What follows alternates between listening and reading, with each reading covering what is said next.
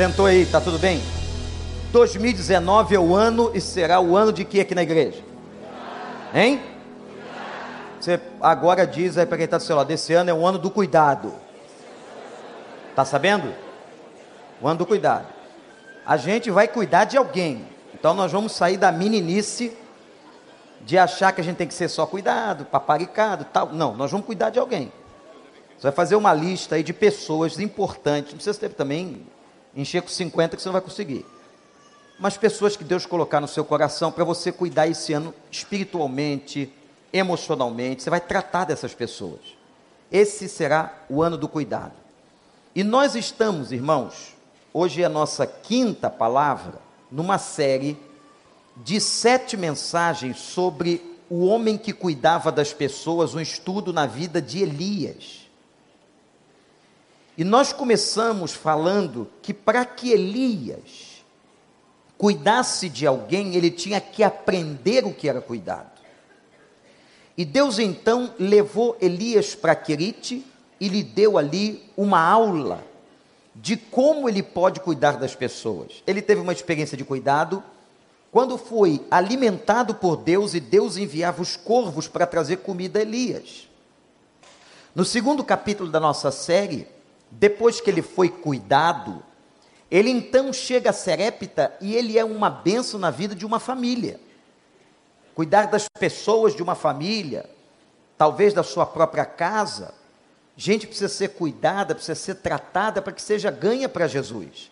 Nós queremos que todos os nossos familiares conheçam a Cristo. Se você tem alguém que ainda não experimentou Jesus como Salvador, que esse seja o ano aceitável do Senhor. Amém, Amém ou não? Você tem alguém na sua casa que não conhece Jesus, você quer que ele se converta? Então clame por ele. Depois da experiência de Serepta, Elias então vai se apresentar para cuidar do povo. E nós tivemos duas mensagens a mensagem de hoje pela manhã e do dia 31, quando Elias se apresenta diante de Acabe, aquele rei mau, e diz: Elias está aqui, eu estou aqui, com autoridade ousadia. E hoje pela manhã, nós vimos o grande momento em que Elias vai cuidar do povo através da disciplina. E eu expliquei aos irmãos, falando com os irmãos, que cuidar de alguém não é só afagar a pessoa não é só passar a mão na cabeça. Cuidar de uma pessoa é ajudá-la com um processo disciplinar. Às vezes ela precisa de uma advertência, ela precisa de uma correção, ela precisa de uma repreensão em amor. Há uma palavra muito usada no Novo Testamento que é a palavra encorajamento. A ideia de disciplina tem muito a ver com encorajamento. Quando eu disciplino alguém, eu encorajo. Eu faço com que aquela pessoa sinta-se fortalecida. Se ela está num caminho errado, eu vou ajudá-la a sair do caminho errado. A gente não esmaga a cana quebrada, nem apaga o borrão que fumega. Foi isso que Jesus ensinou. Então nós aprendemos hoje que através da vida de Elias, da instrumentalidade, ele foi cuidar de Acabe, repreendendo Acabe, sendo severo com Acabe, e ele também foi severo com o povo que estava cocheando entre dois pensamentos. A quem serviriam? A quem serviriam? Ao Senhor ou a Baal? Ou aos Balins, os deuses falsos que a mulher de Acabe, Jezabel, introduziu e reforçava no meio do povo. Ela reforçou o culto, a idolatria a Baal. Então nós vimos hoje pela manhã a maravilha da presença de Deus, da manifestação do poder de Deus. Gente, esse Elias é demais, não é não? Hein? Vocês não acham? Esse Elias não é tremendo? Esse Elias não é fantástico? Esse Elias é um mito. É um verdadeiro mito do Velho Testamento. Não é verdade? Um cara, veja se você conhece algum pastor que já fez isso. Disse assim: não vai chover. Não choveu. Eu até já tentei algumas vezes fazendo ar livre e não consegui nenhuma. Senhor, que não chova agora no ar livre. Montamos o equipamento, duas horas só, o senhor segura, adiantou nada, molhou, choveu tudo, não consegui. Depois o homem pediu para chover, choveu. Depois o homem entrou na casa da família de Serepta, o garotinho morreu, ele foi lá, pediu a Deus, Deus ressuscitou. A primeira experiência de ressurreição do Velho Testamento, ele ressuscitou o garotinho. Depois, ele vai e ajuda aquela viúva, multiplicando o azeite e a farinha da casa dela. Agora, com os profetas de Baal, ele é tremendo. Com uma autoridade espiritual inigualável, ele exclama: o fogo desce do céu, lambe toda a água que Elias havia jogado na fogueira, queima o holocausto.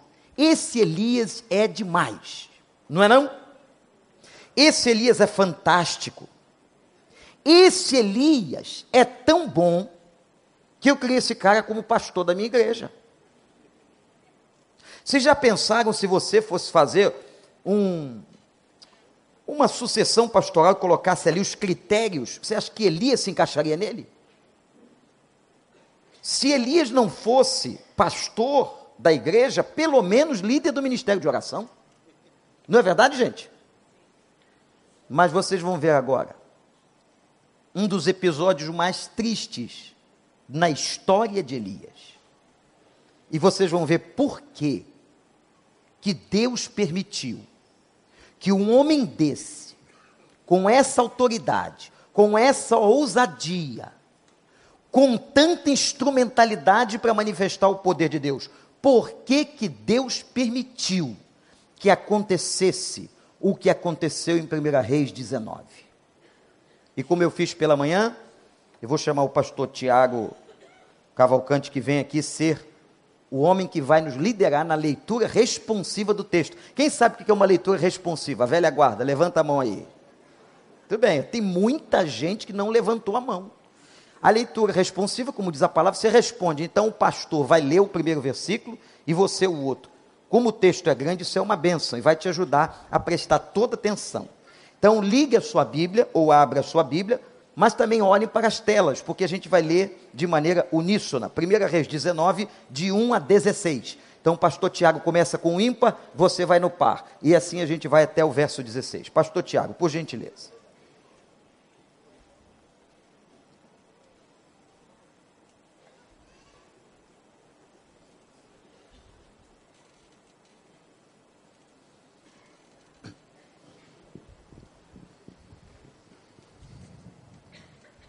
Primeiro versículo.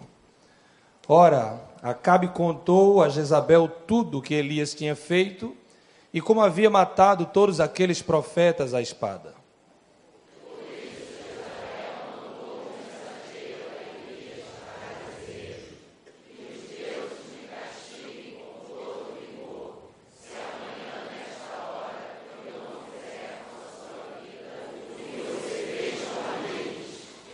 Elias teve medo e fugiu para salvar a vida. Em Becebá de Judá, ele deixou o seu servo.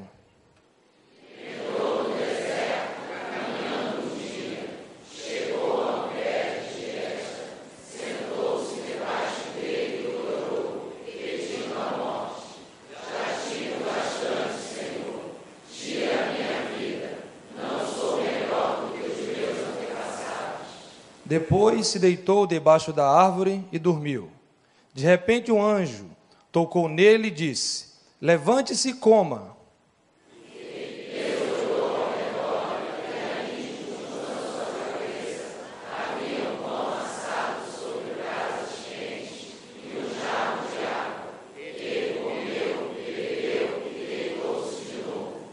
O anjo do Senhor voltou, tocou nele e disse: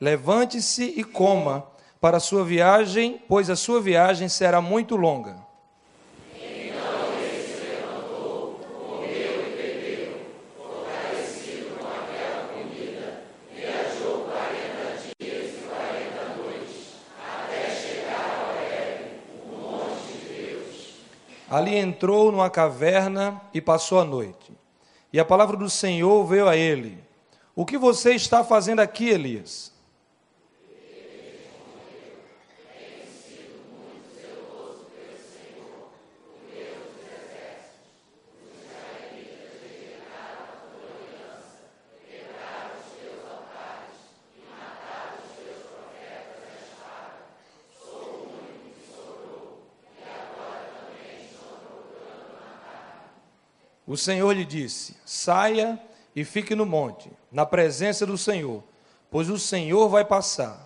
Então veio um vento fortíssimo, o que separou os montes e esmigalhou as rochas diante do Senhor. Mas o Senhor não estava no vento. Depois do vento houve um terremoto, mas o Senhor não estava no terremoto.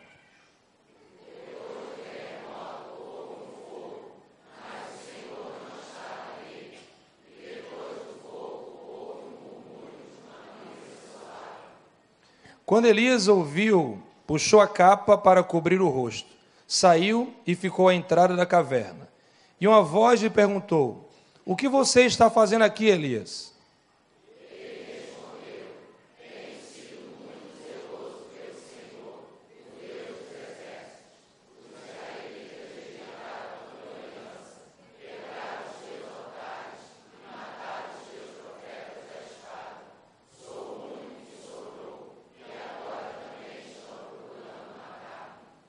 O Senhor lhe disse: Volte pelo caminho por onde veio e vá para o deserto de Damasco. Chegando lá, um Jazael, como rei da Síria.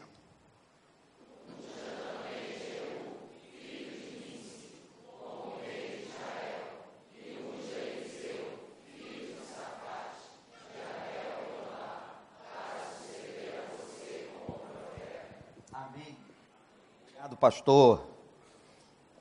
Irmãos, o que acontece aqui é tremendo. O grande Elias, o grande Elias, instrumento de tantos feitos de Deus, agora está com medo de Jezabel que o ameaça. Assim como fizestes com os profetas de Baal e de Azerá, morreram 850 profetas Assim como fizestes a eles, eu farei com a tua vida. Imagina aquela mulher demoníaca, odiosa, aquela mulher que estava articulando sempre no governo, aquela mulher que não respeitava o próprio marido. Aquela mulher havia mandado matar muitos profetas de Deus, diz a Bíblia. Ela agora ameaça Elias e dá 24 horas. Eu vou matar você da mesma maneira que você matou os profetas. Irmãos, como esse homem pode ter medo daquela mulher? Imagine isso comigo. Como que o coração deste homem sente medo? Este homem, usado por Deus, destrói os 850 profetas de Baal e de Azerá. Diz Acabe: Eu estou aqui, Acabe. Aqui tem profeta. Este homem que não tem medo da morte faz ressurgir, pelo poder de Deus, o filho da viúva de Serepta.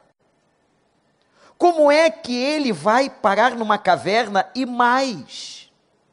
Ele está, anote o que eu vou dizer, deprimido. Se você for no site da Organização Mundial de Saúde, existem sete características principais de uma depressão. Nós sabemos o mal que a depressão faz hoje.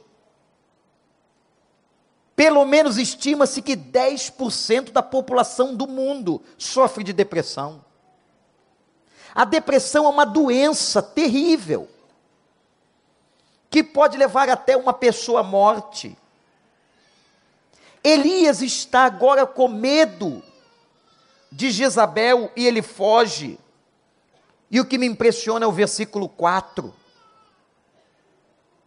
Meus irmãos, das sete principais características da depressão severa, segundo a Organização Mundial de Saúde, Elias teve todas as características: anedonia, ausência de prazer, vontade de morrer, alteração no seu processo alimentar, alteração no seu processo de sono.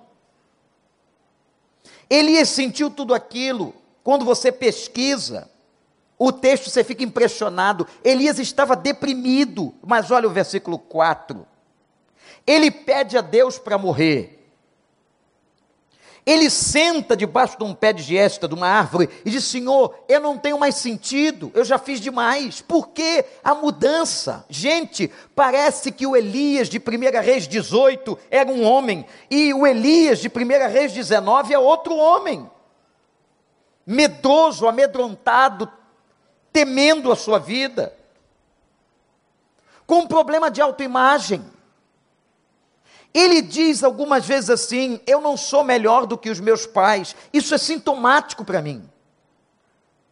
Porque me leva a pensar o seguinte: então, será que até aquele momento de fraqueza e fragilidade, Elias estava pensando que ele era melhor que os seus antepassados? Porque ele vai declarar: Eu não sou melhor. Ele diz isso duas ou três vezes. Provavelmente ele estava se imaginando, diante de tudo aquilo, de ter orado e o fogo desce do céu e ver tudo aquilo, ele estava provavelmente no seu coração se sentindo. E ele declara: Eu não sou melhor do que os meus pais. Eu já fiz demais. Ele quer morrer. E ele diz uma coisa, mais uma coisa sintomática quando ele declara mais de uma vez, quando Deus o pergunta, o que faz aqui Elias, ele declara: mataram todos os profetas do Senhor e eu fiquei só. Não era verdade. Porque Obadias havia preservado a vida de cem profetas escondeu 50 numa caverna e 50 na outra. Vejam como na fala de Elias com Deus, haviam princípios sobre ele mesmo, imagens que ele tinha sobre ele mesmo, sentimentos psicológicos que ele tinha sobre ele mesmo, que estavam equivocados. Elias não era o único, estava se sentindo único. Só eu fiquei, só eu permaneci fiel, ou só eu fui salvo. Não era verdade. Depois ele diz: Eu não sou melhor do que os meus pais, e não era mesmo, mas talvez estivesse sentindo assim. Você sabe o que? Olhe para mim. Sabe o que esse texto vai mostrar para a gente? Que Elias agora está precisando ser cuidado por causa do coração. Mas o que é, pastor? Elias estava prestes a um infarto por causa de todo aquele momento que ele viveu, adrenalina pura. Não, por causa da vaidade. Por causa da possibilidade daquilo que destrói um homem. Você sabe o que destrói um homem e uma mulher? Anote: a soberba. A Bíblia diz que a soberba precede a queda toda pessoa que cai diante de Deus, que se desvia, não sou eu que estou dizendo, não é a palavra.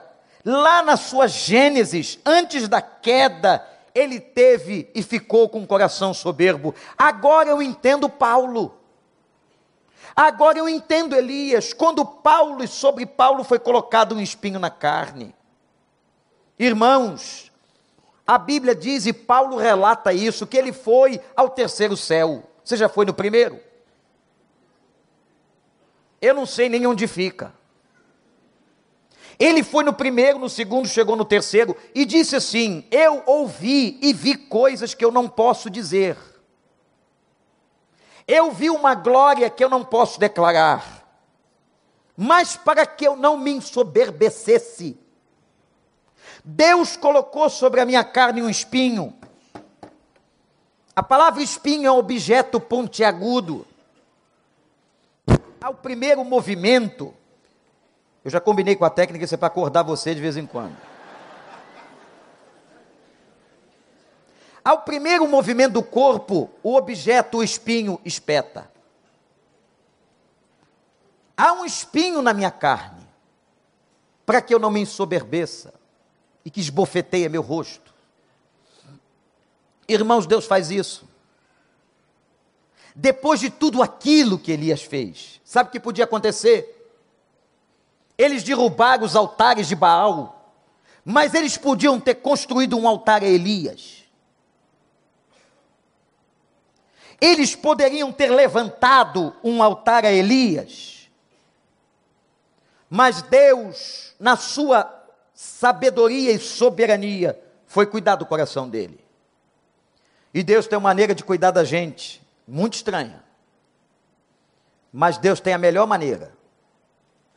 Às vezes você não sabe como cuidar de você mesmo. Eu não sei, mas Deus sabe.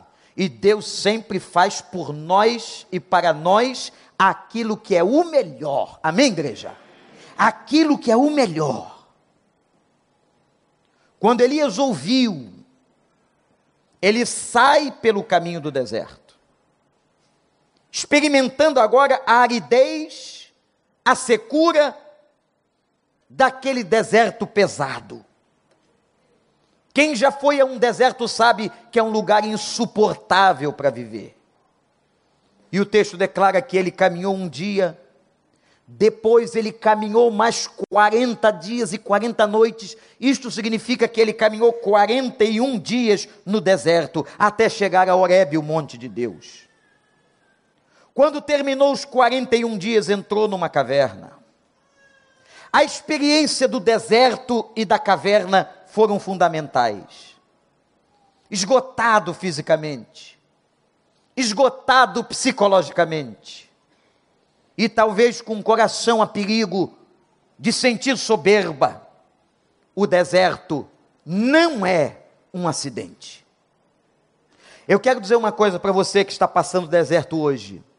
O deserto não é um acidente na vida de um crente. Se Deus deixou, consentiu, permitiu você passar por um deserto, e você está passando hoje, como diz o apóstolo Paulo, mesmo que você não entenda, glorifique a Deus, porque Deus tem algo especial para você, Ele está cuidando de você e Ele vai te abençoar. Você crê nisso? Glorifique o nome do Senhor. O deserto está na agenda de Deus. Mas a gente fica pensando como seres humanos, por quê? Por que comigo, Senhor? Por que com Elias? Um homem que confrontou aqueles valores, que fez aquilo tudo. Mas Deus está mostrando Elias, como mostra a cada líder, como mostra a cada crente, que nós somos pessoas de pés de barro. Nós somos fracos.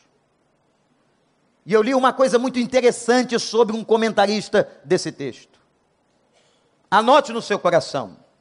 Se Deus está usando você, se Deus está usando você de alguma maneira, coloca a boca no pó.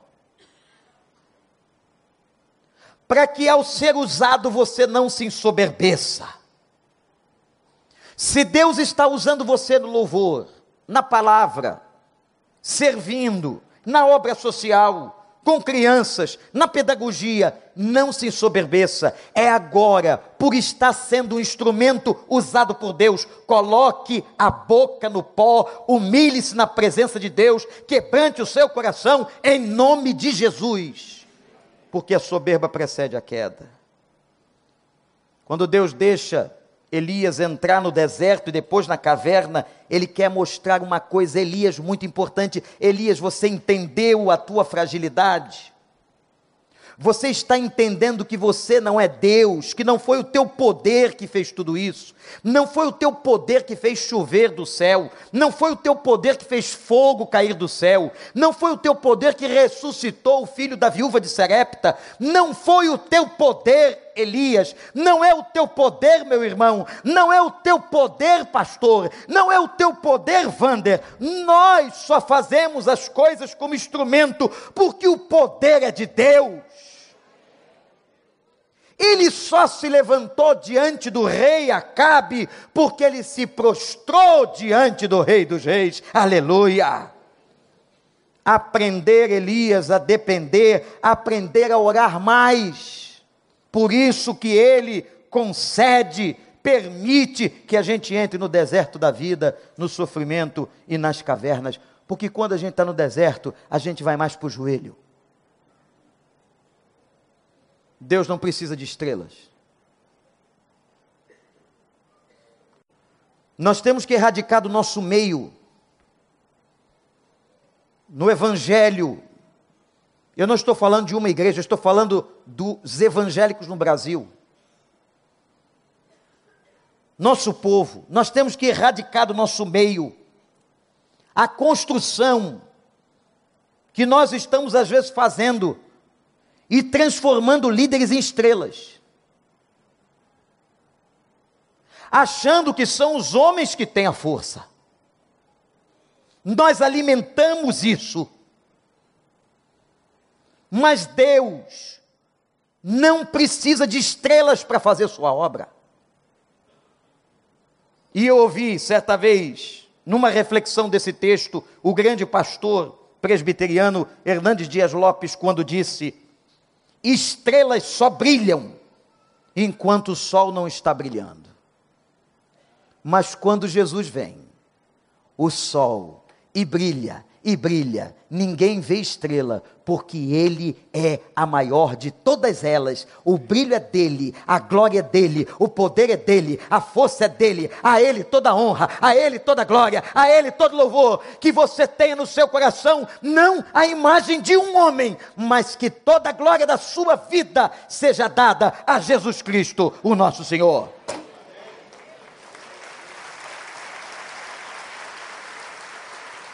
Elias, Deus não constrói heróis. O pecado da tietagem evangélica,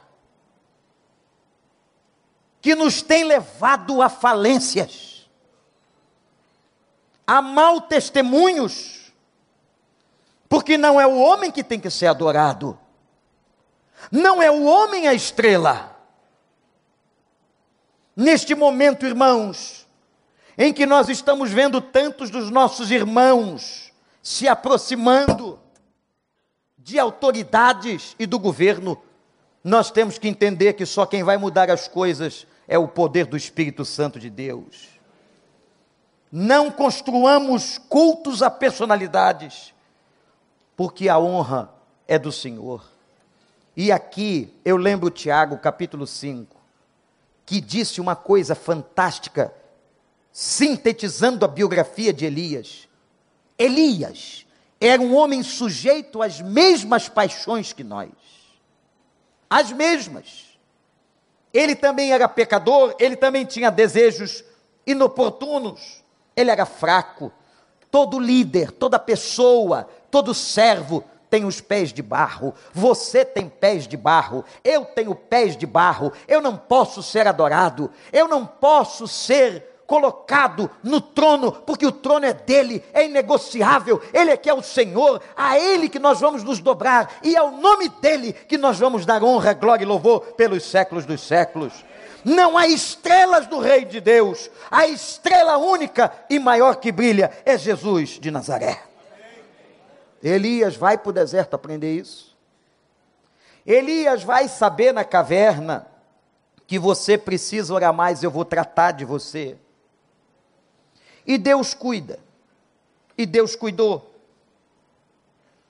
Deus cuida da maturidade. Irmãos, vocês perguntarem assim, pastor, o que é que nos leva à veneração e essa chamada tietagem? Eu vou responder. A imaturidade espiritual. Uma pessoa imatura não reconhece quem é o Senhor. E a gente precisa entender quem é o Senhor, quem é que manda. Nós somos apenas os súditos do reino. O rei é ele. Ele é que é aclamado. Ora vem, Senhor. Gritava a multidão quando Jesus entra na entrada triunfal. Ora vem, Senhor. Venha, Messias. É isso que nós temos que compreender, porque às vezes transferimos o poder de Deus para a mão dos homens. Achamos que os homens vão vencer as nossas expectativas, não vão. E aí você coloca uma expectativa em alguém muito alta. E quando essa pessoa vai para a caverna dela, vai para o deserto dela, você se decepciona. Olha para mim, você que é novo convertido, convertido há pouco tempo. O seu maior exemplo é Jesus. Nenhum pastor, ninguém pode tirar você do caminho.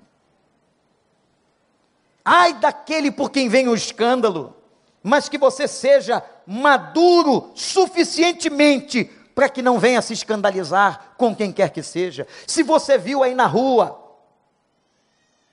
alguém dando um mau testemunho, que você olhe para Cristo e entenda que, como você, as pessoas têm os pés de barro. Às vezes, né, irmãos? A gente olha aquela situação difícil no trânsito, aí passa o cara, igreja do recreio.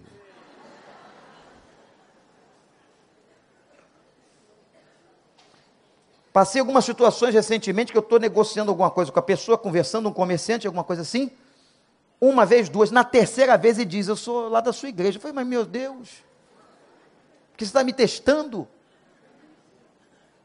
Aí diz assim: Não, pastor, não estou te testando, é porque eu estou constrangido, uma questão ética. Mas imagina se eu resvalo os pés na frente de, daquela pessoa. Imagina você estar tá querendo ganhar alguém para Jesus e você dá um mau testemunho.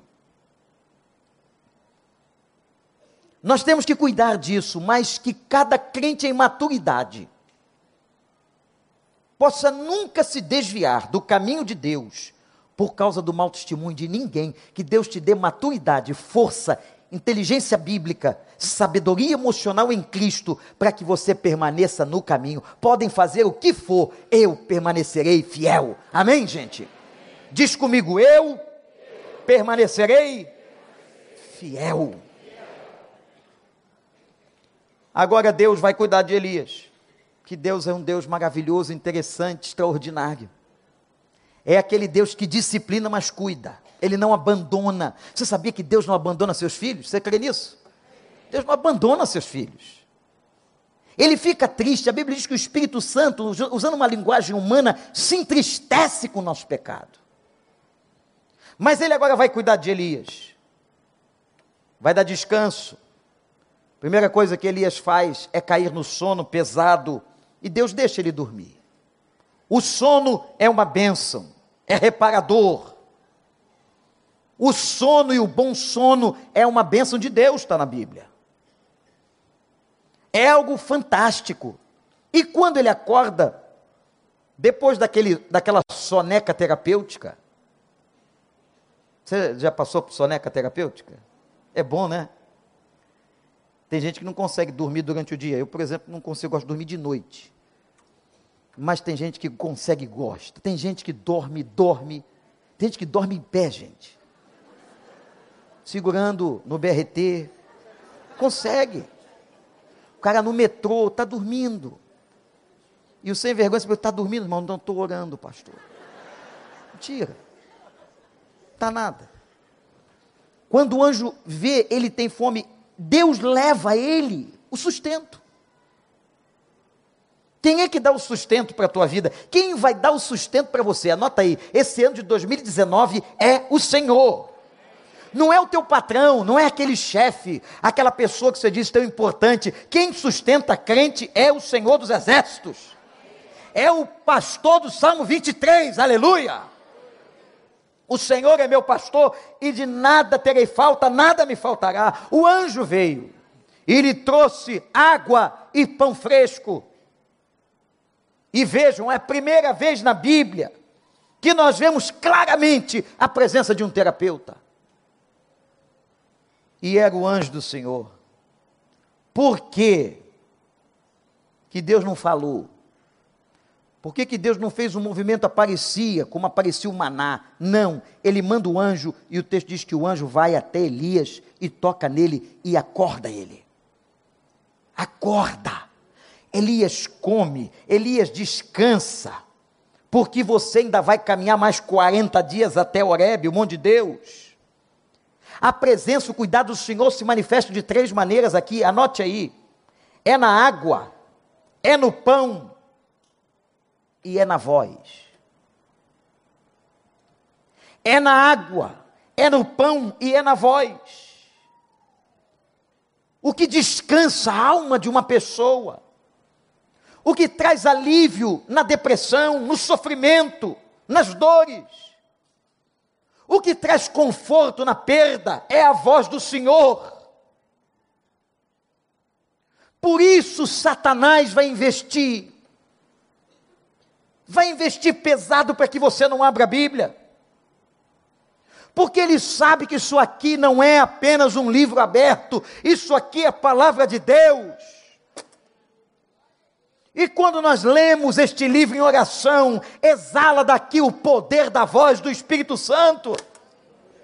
O diabo não quer que você leia, leia, a Bíblia, o diabo quer te tirar dos cultos inventa uma série de coisas, para que você não ouça a voz do Senhor. O Senhor fala, o Senhor está falando hoje, a voz de Deus não se calou. O Senhor tem falado com a gente, o Senhor tem falado neste púlpito, o Senhor tem falado nesta igreja, o Senhor tem falado no teu quarto. Você tem reconhecido a voz do Senhor, essa voz te abençoa. A voz de Deus alimenta, conforta e cura.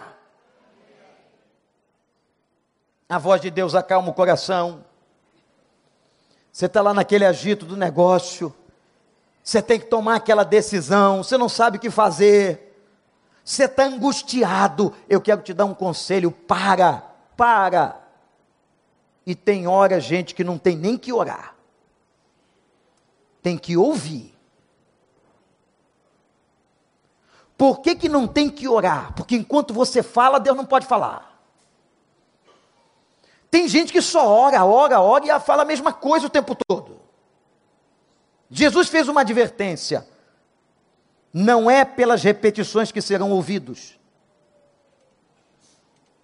Você tem o direito de falar, mas deixa Deus falar. Você está perguntando, não quer ouvir a resposta. Você está perguntando a Deus o caminho, deixa Deus dizer. Você está perguntando a Deus sobre a vontade dele, deixa ele revelar, deixa ele falar. Tem hora que não tem nem que orar. Para. Para. Vai para qualquer lugar tranquilo, sozinho. Abre a tua Bíblia esse ano. Tira a poeira dela. E diz: Senhor, por misericórdia, faz a tua voz emanar ao meu coração. Quando você passar na porta deste lugar, não importa qual seja o profeta, que Deus usa cada profeta de acordo com as características de cada profeta. Mas quando alguém estiver aqui profetizando a palavra e você passou ali, diga assim: Senhor, eu vim aqui te louvar, mas neste culto por misericórdia, fala o meu coração. Eu quero te ouvir, o Senhor sabe do que eu preciso. Não diga aquilo que eu quero ouvir, diga aquilo que eu preciso ouvir. Porque nós somos muito egoístas mas a voz de Deus é a voz maravilhosa que invadiu a caverna, invadiu o deserto, dizendo: Elias, eu estou aqui, levanta e come. Talvez Deus esteja dizendo para alguém aqui nessa noite: você tem que sair da cama, você tem que levantar, você tem que ouvir o Espírito Santo, você tem que se alimentar, você tem que ficar de pé, você tem que sair desse quarto escuro, você tem que fazer tua ginástica, você tem que curtir tua vida. Levanta, come, bebe água e vai viver. Vai viver. Fica aí de mimimi, mimimi. Quarto escuro com sol quente, a luz lá fora, sai daí. É aí que o demônio te quer e que ele quer te abater, ele quer roubar. Ele quer roubar tua alegria, ele quer roubar teus dias de vida. Lembre de Jesus, eu vim para que tenham vida, e a vida de Jesus é abundante. Ele está trazendo, gente, é muita vida. Eu quero esse negócio, eu quero é muita vida, eu quero é viver, eu gosto de viver. Deus nos mandou viver, vamos viver. E sabe como é que chama a vida do crente? De vida eterna. Ah, pastor, mas eu vou ficar cansado. Então vai para outro lugar. Mas eu digo você só tem dois lugares para ir. Um é joia maravilhoso. Joia é palavra bem antiga. Joia maravilhoso. É espetacular a presença de Deus. O outro, hum, quente lá fora.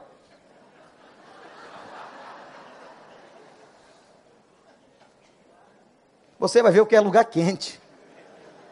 Então não vem com ela. No dia eu ouvi uma pessoa dizer assim: Ah, pastor, quer ir para o céu? Lugar monótono. Ah, como é que é? É, tudo tranquilo, riozinho, anjo cantando. Claro que não vai ser isso, gente. E Deus dá para a gente coisa ruim, vai ser um lugar dinâmico. Nós vamos trabalhar porque trabalhar é bom. E o Senhor será o nosso sol. Não terá mais doença, Ele vai enxugar dos olhos toda lágrima não tem mais eleição, ele vai governar tudo, acabou a corrupção, não terá um hospital lá. Já pensou um negócio desse?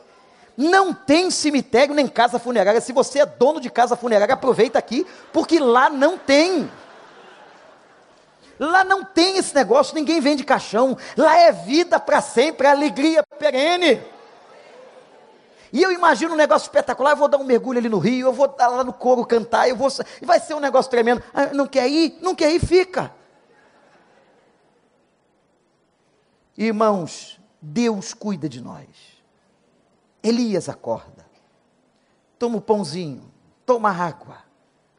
Eu vou te sustentar, Elias eu vou conversar com você. Elias, escuta a minha voz. Irmãos, Deus está falando aqui hoje. Eu não posso saber, eu não tenho poder de saber o que, que o Espírito Santo está fazendo com essa mensagem. Mas eu sei que o Espírito Santo está aqui, a presença de Jesus está aqui. Ele está aqui porque nós estamos reunidos no nome dEle. Ele está pegando isso, Ele está entregando a cada um de nós na maneira que cada um precisa. Louvado seja Deus. Foi lá na caverna que Deus foi dar trato em Elias. E agora, gente, ele chega assim e diz para Elias: Elias, está fazendo o que aqui? Passou o tempo. Tem um tempo que Deus permite. É hora de dormir, a Bíblia diz que há tempo para tudo. É hora de dormir, é hora para comer, é hora para trabalhar, é hora de andar no deserto, é hora de sair do deserto, é hora de entrar na caverna, tem hora de sair da caverna. Agora, Elias, o que, que você está fazendo aí? Elias, saia da caverna e fique no monte, porque eu vou passar. Por que Deus está falando isso? Porque naquele momento, tendo alimentado o corpo de Elias, tendo nutrido o corpo de Elias, veja como o nosso Deus é um Deus integral, de cuidado integral dado água e pão, tendo falado com ele, tendo enviado um terapeuta para ajudá-lo no processo. Agora Elias precisava de uma energização espiritual. É um negócio que não sei explicar. Como presença de Deus não se explica presença de Deus, manifestação do poder de Deus, não se explica, gente. É um troço que acontece e vem. Nós não temos controle sobre isso. Eu não tenho como pastor e você não tem. Eu peço a Deus sempre antes de um culto, Senhor, que o teu Espírito Santo tenha liberdade total nesse lugar. O Senhor faz aqui o que o Senhor quiser. Às vezes um ou outro quer controlar o ambiente, que controlar ambiente coisa nenhuma. Que isso aqui não é o ambiente de uma empresa, não é o ambiente de um lugar que eu administro. Quem administra esse ambiente aqui agora é o Espírito Santo de Deus. E ele faz o que ele quer, ele cura, ele transforma, ele liberta, ele sara, ele salva. Vem Espírito Santo se move nesse lugar e faz a obra que eu não posso fazer. Nesse momento tem cadeia sendo quebrada, tem ferro sendo arrebentado, tem restauração acontecendo, tem cura. Gente, tem pessoas que foram curadas e nem souberam que Deus desfez o tumor que estava nascendo, o Senhor faz uma obra espetacular. Isso se dá, sabe aonde? No ambiente espiritual. Vai para beira do monte, porque eu vou passar, e quando eu passo, coisas acontecem. Quando a presença de Deus é sentida, o poder de Deus se manifesta. Mas tem gente que gosta de controlar. Não, pastor tem muito poder aí. Uns irmãos orando, orando esquisito, fazendo barulho. Pode não, pastor. Fica na tua. Fica na tua. Deixa o Espírito agir. E ao profeta cabe manter a ordem. Todo culto tem ordem, mas não tem controle. O Espírito Santo vem e faz o que ele quer. E eu não tenho autoridade para poder controlar o Espírito. Eu não quero, não tenho. Não posso. Porque senão não tem conversão, não tem restauração. Senão a pregação vira discurso. Senão o louvor vira cântico. E não é isso. Quando nós entramos aqui, nossa expectativa era outra. Não era de ter um showzinho dos homens, mas era ter uma manifestação sobrenatural de Deus. Quando eu entro num culto, eu entro com a expectativa de que algo novo vai acontecer na minha vida, de que uma palavra será revelada, de que alguma coisa vai se manifestar comigo. Eu vou crescer, eu vou ser edificado. É ou não é, meus irmãos? Isso vai acontecer, porque o Espírito do Senhor está aqui. Lembra daquele cântico antigo? O Espírito de Deus está aqui, operando nos nossos corações. Lembram disso? Bem antigo.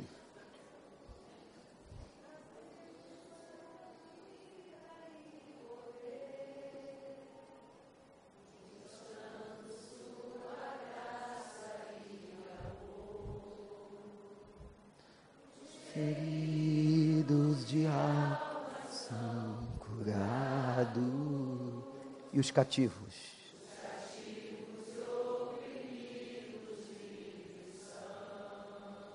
Os enfermos. Sarados do Espírito de Deus está aqui. Canta em pé.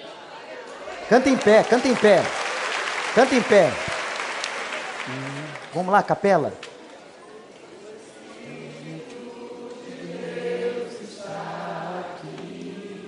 Fazendo o quê?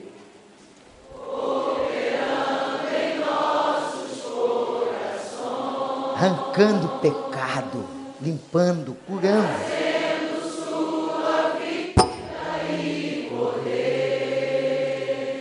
Ministrando.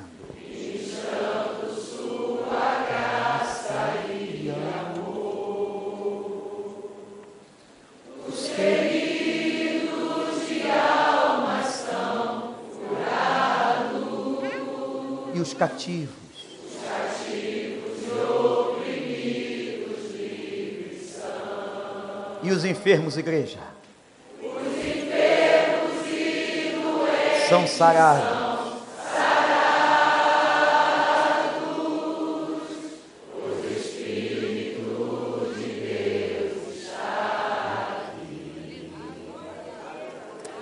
Senta aí.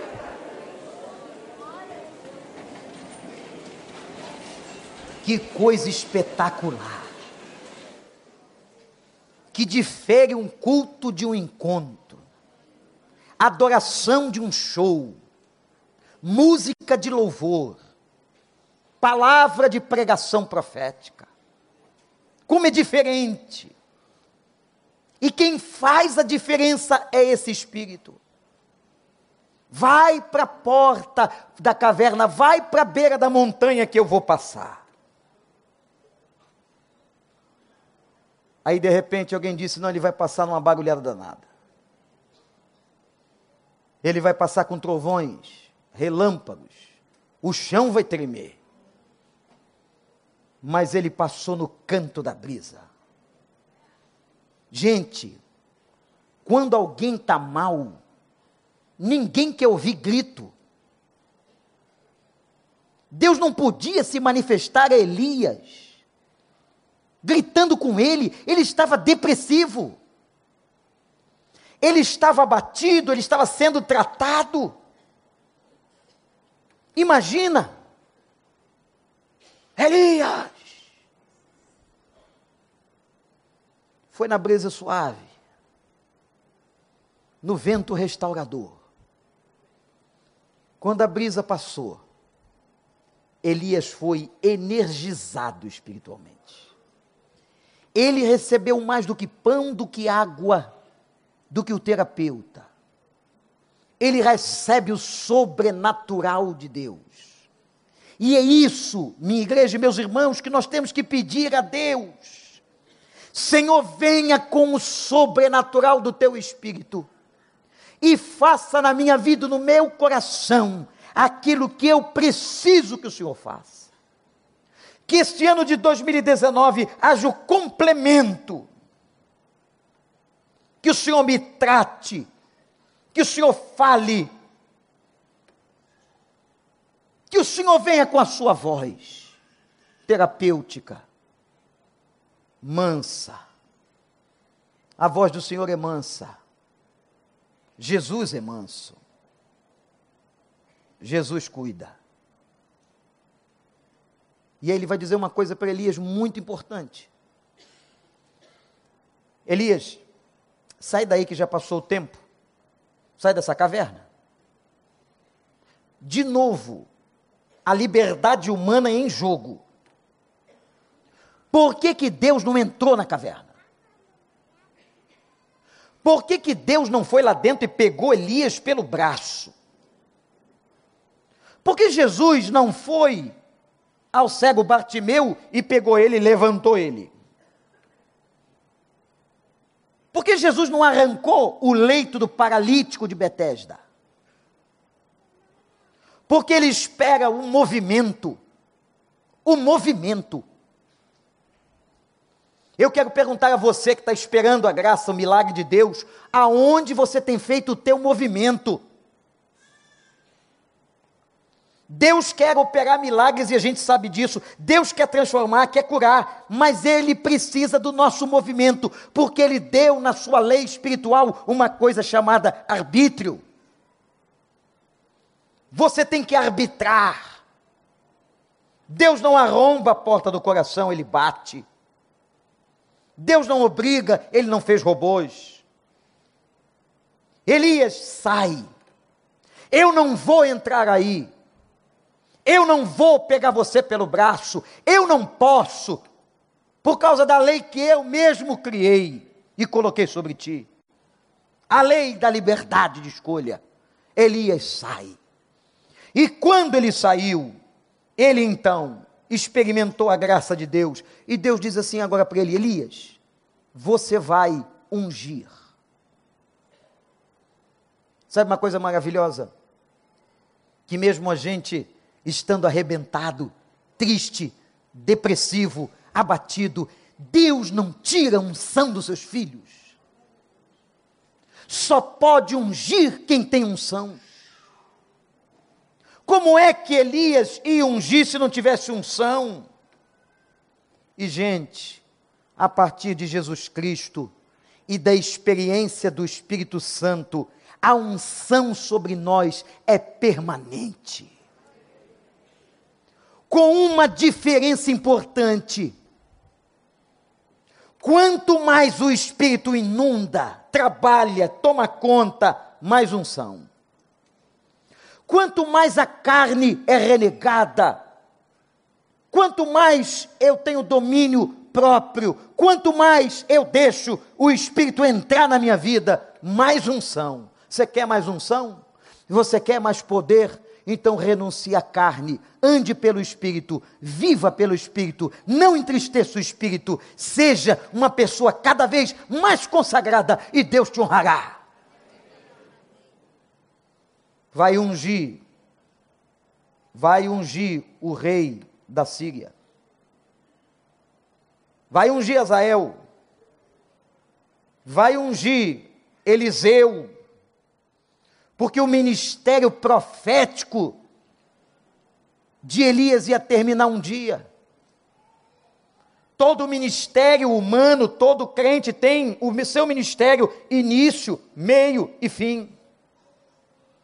Tem uma hora que tem que passar o bastão. Elias, você vai trazer Eliseu. Domingo que vem pela manhã, eu vou mostrar esta relação discipular espiritual entre Elias e Eliseu.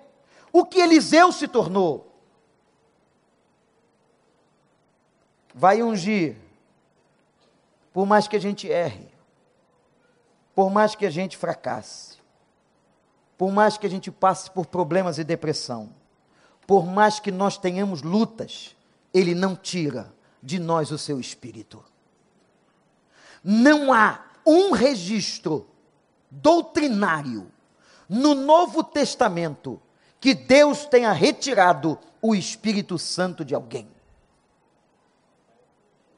Ele não tira, porque nós somos selados. E o selo do Espírito, como diz o texto, é como uma marca a ferro quente na carne. E agora você se tornou templo do Espírito de Deus. Você é filho de Deus. E você agora tem o Espírito. Teu ministério, olhe para mim. Teu ministério não acabou. Você está respirando. Você está vivo. Deus tem coisas para a tua vida. Não importa, ah, eu tenho 70, eu tenho 80. Fica tranquilo que Moisés começou com 80. Abraão foi pai com cem. Olha aí, gente se animando. Tem muita coisa para acontecer, por que, que você está com esse negócio? O cara hoje com 38 anos planejando se aposentar. Para quê? Para ficar enchendo a paciência da mulher. No outro dia apareceu uma pessoa no gabinete, não é daqui não, para que ninguém fique especulando, eu acho que é fulano. Ela disse, pastor, estou passando um problema sério. Falei, por quê? Meu marido trabalhou tantos anos numa empresa, homem ativo, agora ele fica em casa. Falei, o que, que tem isso? O problema é que ele fica me seguindo, pastor. Falei, como assim? Pastor, se eu vou para a cozinha, ele vai à cozinha. Se eu vou passar roupa, ele fica do lado do ferro. Se eu vou fazer, ele vai junto. Isso, eu disse, irmã, isso não é uma pessoa, isso é um encosto. Seu marido virou encosto. Ela abriu o olho e disse: E aí, pastor? Ora por libertação. Dá um negócio para ele fazer. O cara está planejando parar. Para quê? Parar para quê? Por que parou? Parar por quê? Vamos viver. Vamos sair da caverna vamos renunciar ao deserto, vamos ganhar gente para Jesus, vamos cuidar de pessoas. Tem gente muito pior, muito pior que você, precisando de você, do que você tem, da sua autoridade, da Bíblia que você carrega no coração. Deus precisa de você, levanta. Sim ou não? Sim, sim ou não? Sim. Ouvi uns sims aí estranhos. É sim com firmeza. Sim ou não? Sai da tua caverna e vai ser bênção. Deus tinha que tratar de novo com Elias no meio do processo. O homem que cuidava das pessoas, de novo, precisa do cuidar de Deus. E eu louvo o Senhor. Eu louvo o Senhor. Eu louvo o Senhor nessa noite pelas nossas cavernas. Eu louvo o Senhor essa noite pelos nossos desertos. Eu louvo o Senhor essa noite pelos nossos espinhos que fazem a gente ver que nós não somos melhores que os nossos pais. Fazem a gente ver que nós temos os pés de barro. Fazem a gente ver que nós não podemos julgar o outro. Fazem a gente ver que nós somos criaturas dependentes do Senhor. E que Jesus disse: sem mim, vocês não podem fazer nada que caverna terapêutica, que deserto pedagógico abençoado, que lugar santificado. 1 Reis 19, aquele homem amedrontado, na verdade, Deus deixou que ele amedrontasse. Deus deixou que ele entrasse naquele deserto. Deus deixou que ele ficasse sozinho. Deus deixou que ele entrasse naquela caverna. Deus deixou. Como Deus está deixando algumas coisas acontecerem estranhamente na sua vida. Sabe para quê? Para te fazer melhor. Glorifique o Senhor. Exalte o Senhor e agradeça esse cuidado, esse zelo amoroso, maravilhoso que Deus tem com a sua vida. Ele te ama.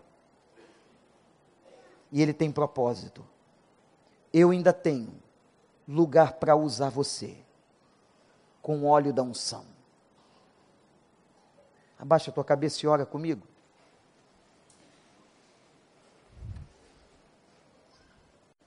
Queria que você agradecesse a Deus. Todas as lutas que você tem passado. Você é crente. Todas as dificuldades do deserto seco. Deus está chamando você assim, ó, vem para a brisa. Eu vou te mandar uma brisa restauradora. Aleluia. Vem para fora, porque fui eu que deixei você entrar aí. Você é meu filho. Você é minha filha. Você pode não ter entendido nada, mas eu usei até Jezabel.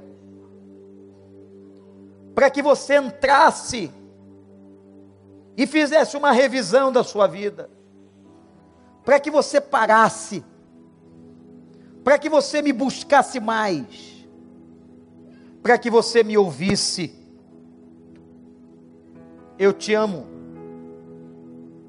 E porque te amo, te paro. E porque te amo, te retenho. Mas te chamo para brisa. Que chegou a hora, e a hora é agora, que você tem que sair da caverna. Porque eu quero te usar. Eu quero te usar na Síria. Eu quero te usar em outros países, eu quero te usar em outras cidades. Eu quero te usar no seu trabalho, eu quero te usar na tua escola, na universidade, eu quero te usar no teu bairro, eu quero te usar na tua célula, eu quero te usar. Sai da caverna. Eu te fortaleço, deixa. Deixa o meu espírito passar. Te energizar, te fortalecer com a força do meu poder, diz o Senhor.